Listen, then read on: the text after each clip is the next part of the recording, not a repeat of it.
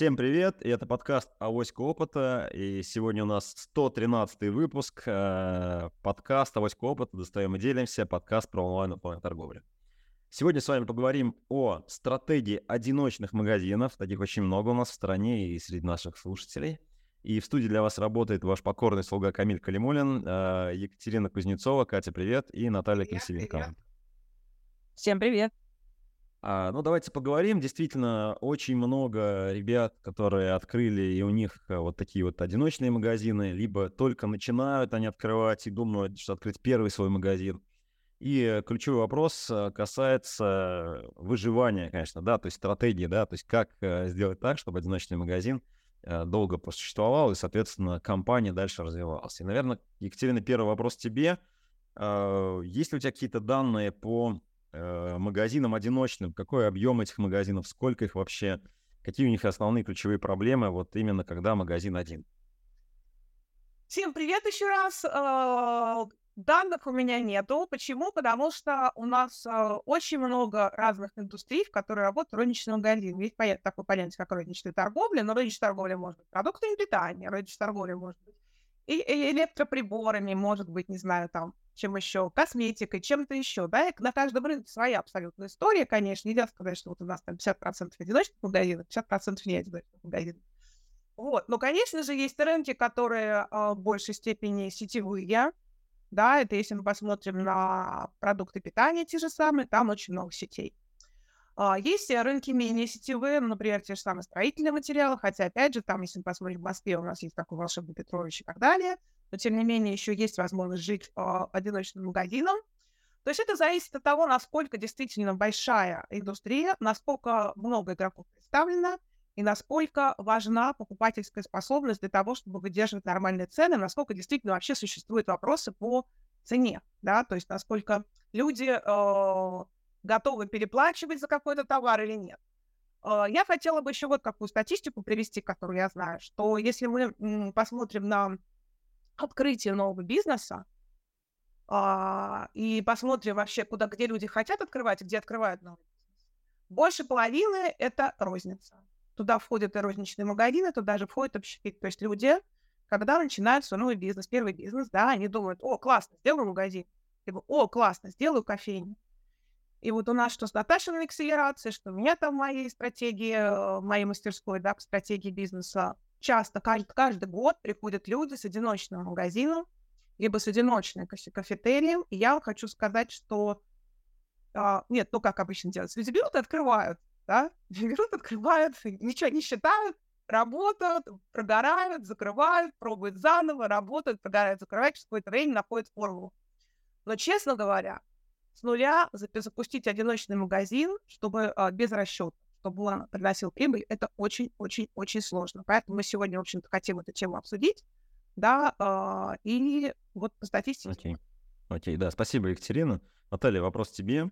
А какие основные проблемы у одиночных магазинов, у тех, кто стартует или кто запустил, вот у кого небольшая точка, одна, какие ключевые проблемы, если брать такой стратегический план, а, вот что там не так бывает? Ну, я, во-первых, сказала, что проблемы, наверное, есть не у всех. Да? А, наверное, начинать нужно с того, что одиночные магазины имеют право на существование. Да? Вот Екатерина уже подчеркнула, что есть разные индустрии, разные стадии жизненного цикла развития экономической среды. Да? И поэтому есть люди, которые успешно открывают одиночные магазины, вполне неплохо их выращивают, и потом приходят к мысли, что они могут иметь там несколько одиночных магазинов, или что они хотят развивать какой-то более там сложный формат присутствует. Да? Магазин магазину рознь. Очень большая разница, и достаточно трудно обобщить. Можно выделить, наверное, такие группы э, открывателей магазинов разных, да, и э, у них э, разные проблемы. Да? То есть э, классика жанра — это люди, которые впервые в истории решили попробовать себя в области бизнеса, причем именно в области, ну, скорее, там, розничного бизнеса. Даже если какой-то предыдущий опыт был, но совершенно не связанный с а, бизнесом сервисным, да, к которому относится розничная торговля. То есть вот здесь, конечно, а, происходит то, о чем говорила Екатерина. Да? То есть всем кажется, что посчитать фин-модель, купил, вот там помножил на 2, да, вот продал, все отлично. Да? Этот упрощенный подход а, не позволяет а, людям нормально начать зарабатывать. Но в то же самое время, например, люди, которые впервые в жизни имеют бизнес или впервые в жизни имеют розничный бизнес и достаточно плохо себе представляют а, с теоретической точки зрения, что такое функционирование такого рода моделей, а, они, конечно, учатся таким способом, и это не самый плохой вариант. Да? То есть проблема заключается в отсутствии компетенции в области управления бизнесом раз, в области того, чтобы понимать поведение людей два, и в области того, чтобы предметно понять, о чем ваш рынок три. Вот это, наверное, там, ну, такие ключевые проблемы. Если предположить, что это опытный человек, он учился специализированно бизнесу, а у него очень взвешенная позиция, он устал там тяжелых B2B форматов, да, и хочет делать что-то, да, где есть контакт непосредственно с потребителем. Или, например, конкретный флагманский единичный точечный магазин открывает какой-то производитель, да, а, для себя. Это может быть совершенно другая практика. То есть могут быть люди, которые наняли профессионала, да, которые провели достаточно качественный анализ рынка, которые посчитали э, фин-модель, посчитали бизнес-модель, а, наняли там специалистов, да, готовились к этому, заказали концепцию, заказали стратегию там, открытия, коммуникации там, и так далее, да, то есть, ну, я не вижу, чтобы здесь были какие-то радикального сорта проблемы, кроме там тотальной ошибки в маркетинговой оценке, да, то есть, ну, все-таки надо делить, да, Поэтому, наверное, проблемы возникают тогда, когда они достают опыта в конкретном виде деятельности. Да, они возникают совершенно разнообразные. Но по классике жанра а, для наших слушателей я скажу, что формула любого магазина начинается с 4P. Да? Продукт, ценовое предложение. Для магазина невероятно важно это местоположение, если это офлайн. Если это онлайн, это тоже плейсмент, только такой цифровой, да, то есть откуда вы возьмете себе базовый трафик, это вопрос, на который отвечает плейсмент, собственно говоря, что это за трафик, да, вот. И, собственно говоря, то, как вы собираетесь промотироваться, то, каким образом вы собираетесь э, продвигать бренд собственного магазина и свою идею.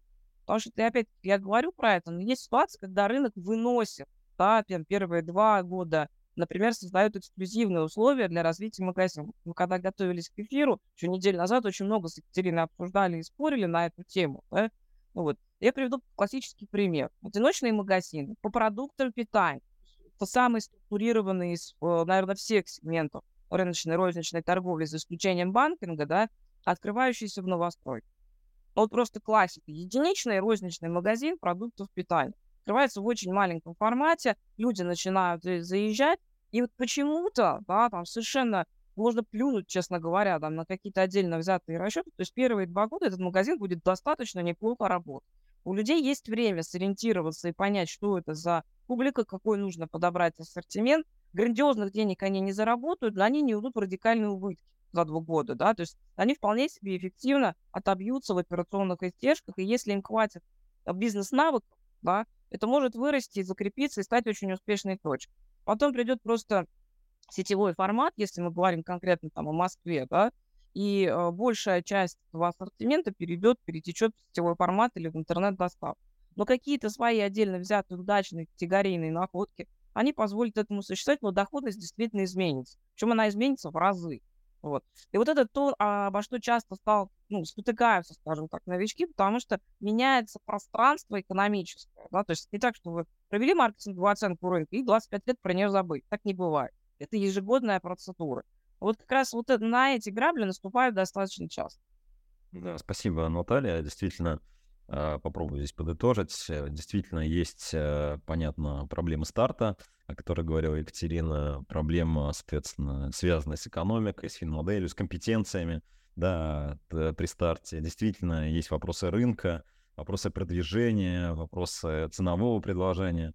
То есть вот такие вот, ну, их много вопросов, и, наверное, да, некоторые наши слушатели думают сейчас, ой, блин, короче, что-то мне наваливают каких-то вопросов, и поэтому у меня, наверное, следующие вопросы, они такие, э, ну, более такого вот, наверное, структурированном формате, да, то есть вот давайте перейдем все-таки к стратегиям, то есть какие, э, ну, не знаю, там, базовые стратегии может использовать розничный магазин, вот я знаю, есть клиенты, которые э, в том числе работают на нашей платформе, у которых есть одиночные магазины офлайновые, да, вот какая стратегия позволит таким ребятам, вот Наталья уже говорила, да, про это, что там, вот, например, такая может быть там при открытии где-то в новом формате, да, ну, в смысле, не в новом, когда новостройка, да, у нас стоит, то есть открывается какой-то новый магазин, и, соответственно, это, эта стратегия вполне там себе жизнеспособна какое-то время, да.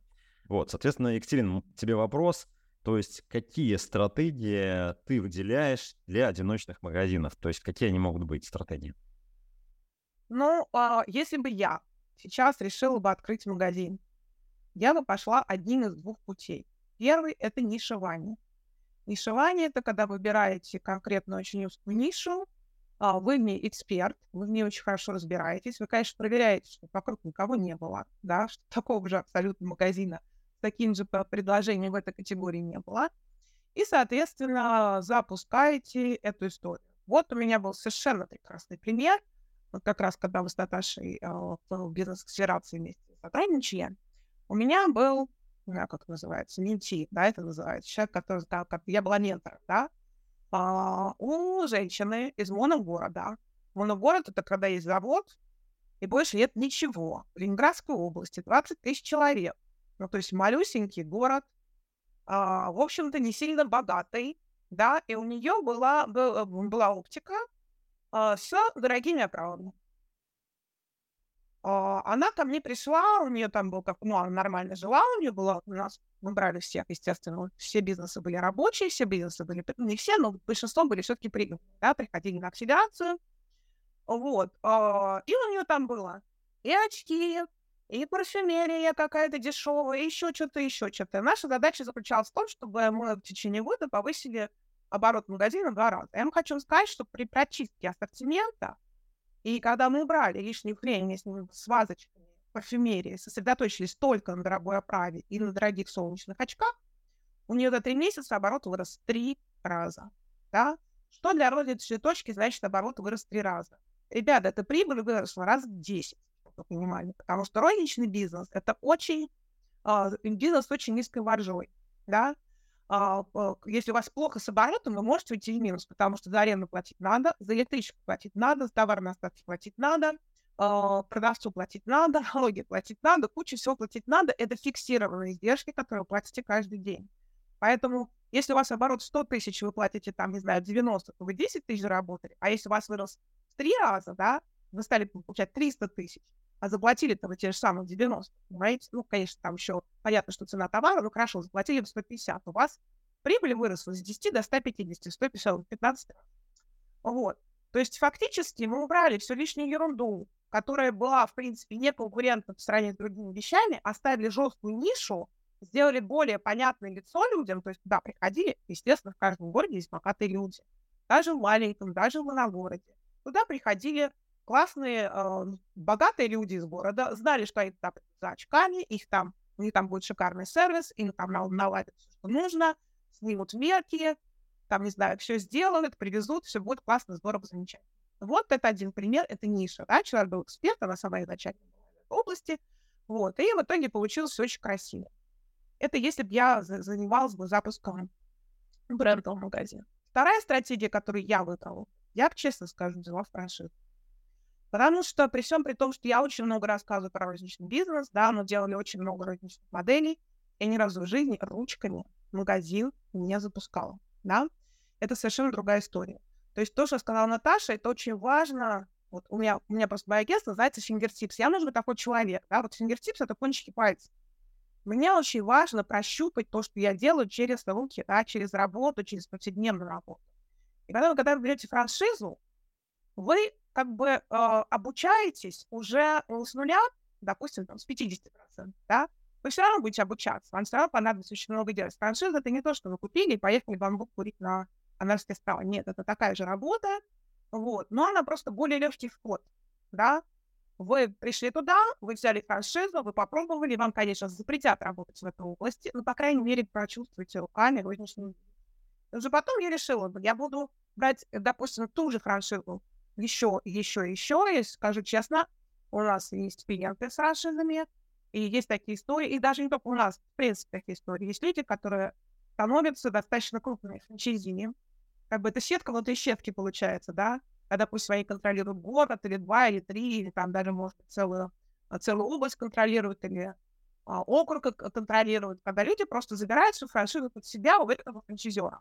Такое тоже бывает. Вот честно скажу, я, я пошла по таким путями. Ниша, и тогда я там разрабатываю, и я эксперт, да, либо это вот уже э, на готовых бизнес-процессах, на готовых каких-то ресурсах, на готовом брендинге, на понимании того, что есть, на готовом ассортименте, да, я попробовала бы порулить вот розничным бизнесом. Спасибо, да, спасибо, Екатерина. Да, Наталья, тебе такой же вопрос. Какие ты выделяешь а, там базовые или не базовые в целом стратегии, а, которые могут быть успешны для одиночных, одиночных магазинов? А, может быть, там дополнишь или какие-то свои мысли добавишь вот по стратегиям? добавлю, да, наверное. Я абсолютно согласна с тем, что сказала Екатерина. Здесь есть другая сторона еще вопроса. Вот, а, мы говорим одиночный магазин, да, одиночный магазин в офлайне, единичный магазин в интернете, да. Вот в интернете, когда мы говорим единичный магазин, мы понимаем, что это магазин, который существует отдельно от каких-то агрегаторов, да, сам по себе, и мы можем это видеть. Когда мы говорим все то же самое про офлайн, да, а, вообще здесь есть большое разночтение. Есть там так называемый стрит-ритейл, да, это магазин, который вот вы заходите, он в отдельно взятом там здании стоит, или он на первом этаже там среди множества каких-то других магазинов, у него свой собственный код с улицы. Это одна история. Если вы откроете единичный магазин, он будет стоять э, в большом торговом центре, страх, это как бы другая история одиночного магазина. Наверное, здесь отличаются стратегии очень сильно, исходя из формата магазина, который вы делаете. Форматов может быть достаточно много, да, а, по мне, так а, на первом месте, конечно, стоит а, ниша, то, о чем говорит Екатерина, и вы можете легко видеть, что огромное количество предпринимателей, в особенности начинающих, они так и формулируют свой запрос. А как бы мне узнать, в какой нише сейчас прям вот попрет? Да? Вот. Я бы предостерегла от упования на эту историю, да, то есть если вы действительно хорошо разбираетесь в каком-то рынке, или вы просто ощущаете, что вот там, где вы собираетесь открываться, действительно есть спрос на конкретные совершенно товары в категории. Вы понимаете, что конкуренция со стороны того, что рядом размещено физически, из а, того, что можно получить там в функции выдачи заказов, да, каком-то, да, вот в этом вашем районе, это тоже прямая конкуренция с точки зрения местоположения, да, тогда вы можете посчитать себе действительно стратегию нишевого присутствия и посмотреть, как она будет развиваться через год, два, три, пять, что бы вы предполагали, да, то есть как это будет происходить. Классическими историями являются, например, там, цветочные магазины, точки кофе-поинты и так далее. Да, вот эти вот истории небольшие, там, или какие-то локальные салоны красоты или что-то еще. Вот, э, собственно говоря, если есть э, достаточное количество потребителей, которые в этом э, местоположении будут тяготеть именно к вам, да, тогда да. Если вы это делаете в интернете, то, наверное, здесь э, совершенно четкий ответ – это какая отрасль, какая категория продукта, с которой вы будете работать. Не обязательно будет нишевая история. Да? А, вы можете продавать достаточно широкий ассортимент в отдельно взятом магазине, который просто специализирован по отраслевому признаку. Есть просто сами по себе виды товаров, которые не очень в России, например, да, а, склонны к сетевой структуре. Вот мы уже начинали обсуждать эти истории, ну, например, там светотехническую продукцию а, вряд ли кто-то из нас легко, живя в самых разных городах, а, легко так назовет сетевые бренды, которые продают светильники. Ну вот вряд ли. Да? То есть это все равно прекрасно существующие единичные магазины. Да? Были, есть и думаю, что будут предстоящие 5000 лет а, абсолютно так они продаваться, если у нас еще будет электричество актуально. Да? Какие-то другие там формы светильников появятся. То есть вот здесь очень важный момент. То есть вторая часть, да, то есть если даже прям не совсем упираться в отдельно взятую нишу, а взять вот отраслевую индустриальную принадлежность, если вы понимаете, как нанимать экспертов, и в вашем виде товара высока доля экспертности при продаже, все будет нормально абсолютно, да, то есть это хорошая история, потому что э, оно как бы получится. Я вот на это устроила стратегию. Потом, когда говорим, там, какого рода стратегии есть. Есть стратегии, которые мы всегда рекомендуем как а, консультанты, потому что мы заинтересованы в большом масштабировании бизнеса, в таких достаточно уже специализированных и сложных процессах, в огромном количестве сотрудников, но это, там, условно говоря, лишь одна из моделей видения. Да? Я э, прекрасно понимаю, что далеко не всем людям хочется иметь э, большой бизнес, в который входит там десятки стран и локаций. Вот совершенно не всем это надо. Вот а, в то же самое время, если вы, например, для себя пытаетесь открыть новую географию внутри страны, или вы там, например, в России открыли, вы хотите, не знаю, там, на рынке Южной Кореи попробовать продавать аналогичный товар, да? То есть, безусловно, вы вряд ли начнете с покупки сети. Вы, скорее всего, откроете какую-то флагманскую единицу, единичную точку и будете пробовать. Вот для меня есть очень важная стратегия, для чего большие бизнесы открывают единичные магазины. Это эксперимент, поставленный всего с двумя целями. Да? То есть есть такая стратегия содержания единичной розницы для того, чтобы прощупать намерения потребителя. Это постоянно действующее окно, на котором вы собираете данные о том, что ваши пользователи делают с вашим продуктом, ваши покупатели, как они себя ведут. Это может быть не доход. Вообще, в принципе, маркетинг достаточно расходная штука, да, она окупается сторицей за счет а, объема, да. Представьте себе, я производитель, я открываю фирменный шоу-рум, и мне он нужен не для того, чтобы я прокачала объемы и обороты, заработал в своей розничной точке. Мне он нужен для того, чтобы усилить коммуникацию бренда со своими клиентами. И вообще собирать обратную связь более качественно. Вот более качественно, чем на фронтлайне продаж, собрать обратную связь невозможно. То есть туда притаскивают все. Это живой э, достаточно контакт, совершенно неважно, это цифровой формат, это офлайновый формат, это точка сбора поведения потребителя. Вот ровно такая история была сделана. Сейчас, конечно, сетевые форматы. Это были Store первые, которые открывались для того, чтобы расширить пользовательский опыт и пользовательское восприятие. И вот я знаю, Екатерина делала очень интересные магазины, концептуально в первую очередь, да, то есть большие бренды, производители, они заказывают эту историю, да, они помогают потом через там, франшизу, например, условно говоря, это вас использовать для того, чтобы обучить розницу особенностям продукта, чтобы розница могла обучить потребитель. И в обратную сторону собрать вообще, о чем потребители начинают разговаривать сегодня и какое следующее поколение продуктов, соответственно, мы выпускаем. Вот по мне, это очень эффективная стратегия, если вы грамотно на это смотрите, конечно, делать такого сорта единичный флагманский, как еще называют магазины для брендов, да, чтобы просто руками потрогать ваших потребителей. Да? А третье, наверное, я бы сказала, что если мы выходим, у нас, к примеру, существует сетевой бизнес, да, и мы пробуем для нас новую какую-то территорию, то есть, там, он говорит, держать сетевую а, розницу в Москве, там, в Петербурге, это одна история, а держать ее где-нибудь э, в Екатеринбурге, это другая история. Я даже не буду брать там крайне дальние локации для присутствия. Вот. Конечно, открытие и разворачивание новой сети начинается, как правило, не с трех, не с десятка магазинов, да, как правило, с единичного.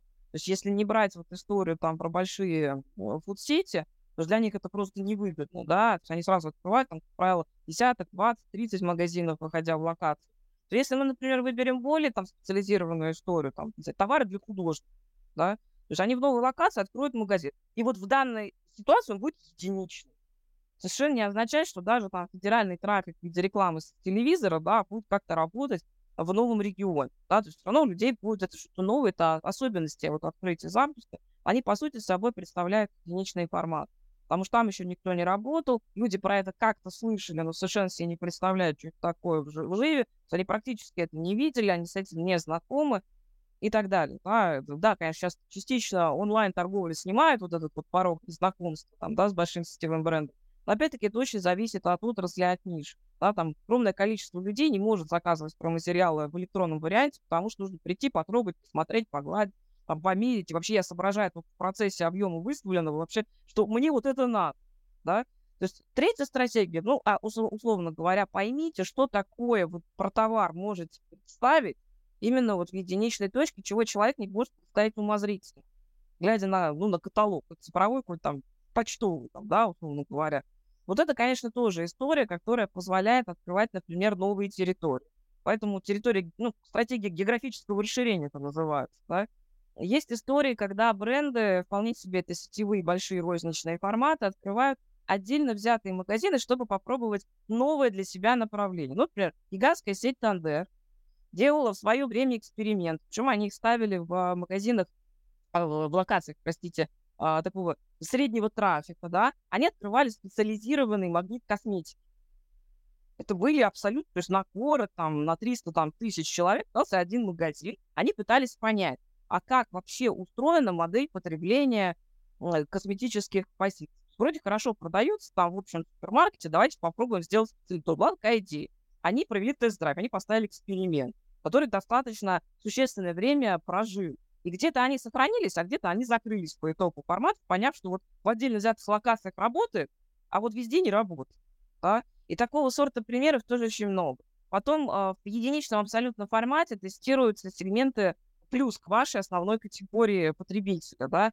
а, когда появлялись зеленые перекрестки. То есть для начала были ну, конкретно единичные точки.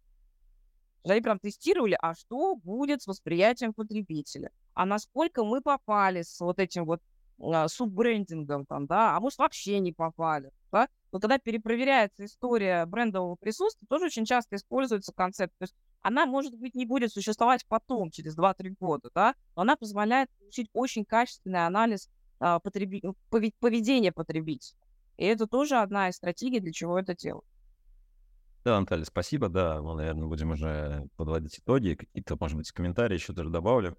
А, в принципе, вот сегодня выезжал из дома, и супруга, значит, спрашивает, а, слушай, вот мяч хотим подарить там, ну, друг у меня, сын, сын занимается футболом, у него друг а, пригласил на день рождения, и, значит, вот футбольный мяч, значит, надо подарить. вот, ну, у нас, понятно, город средний, да, Ульяновск, я нахожусь. значит, есть спортмастер, в принципе, федеральная сеть, достаточно большая, вот, но вместе с ней уживается неплохо единичный магазин, там, Китиш называется, который продает э, спортивные товары, вот. Я говорю, тебе нужно в Китиш ехать, то есть я ей говорю, вот. вот. Э, почему? Потому что мы в прошлом месяце туда приехали, и там ассортимент мечей, конкретно мечей, да, футбольных, хотя очень конкурентная ниша, да, спортивные товары, там больше, там, в три или четыре раза, и ты можешь реально там выбрать его. И я могу описать этот магазин единичный, который вот действительно мы приехали, то есть там действительно есть э, просто определенные категории товаров выделенные, по которым у них там более широкий ассортимент и более интересное предложение, там ценовое. Условно говоря, в спортмастере там у тебя будет там 7-10 позиций, у них будет там 30-40 позиций, но это позиции, которые более проработаны, адаптированы под аудиторию, там, соответственно, они правильно выложены, там, ну и так далее, то есть акцентированы. Причем находится у футбольного стадиона, да, то есть как бы тематичный там трафик, о чем вы говорили, да. То есть, соответственно, здесь действительно э, это возможно, и, наверное, действительно, ну, такое пожелание, я, наверное, не буду повторяться, действительно искать а, ту потребность, которая э, интересна аудиториям и которую очень сложно повторить там большим крупным игрокам. Вот, действительно, э, такие магазинчики обладают своей аурой, вот, своим могут подать такой сервис, который не может подать крупный игрок.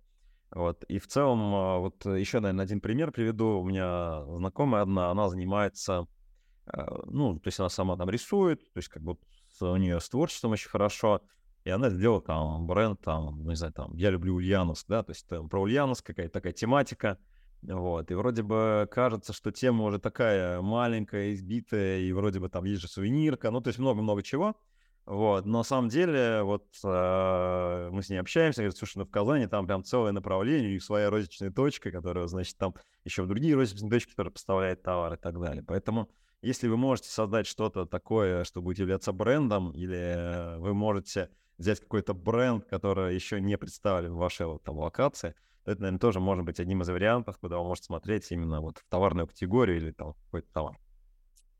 Uh, у меня, наверное, все на сегодня, да, коллеги. Очень приятно сегодня было пообщаться, очень крутая тема. Вот, давайте, пишите нам в Телеграм uh, вопросы, будем очень рады с вами пообщаться. Вот, нас очень интересуют одиночные магазины, какие у вас проблемы, какие у вас вопросы пообсуждаем в эфирах. А, сегодня для вас работали а, Екатерина Кузнецова, Наталья Красильникова и Камиль Калимулин. Удачи и до, следующ... до следующего эфира. Пока. До встречи. До встречи.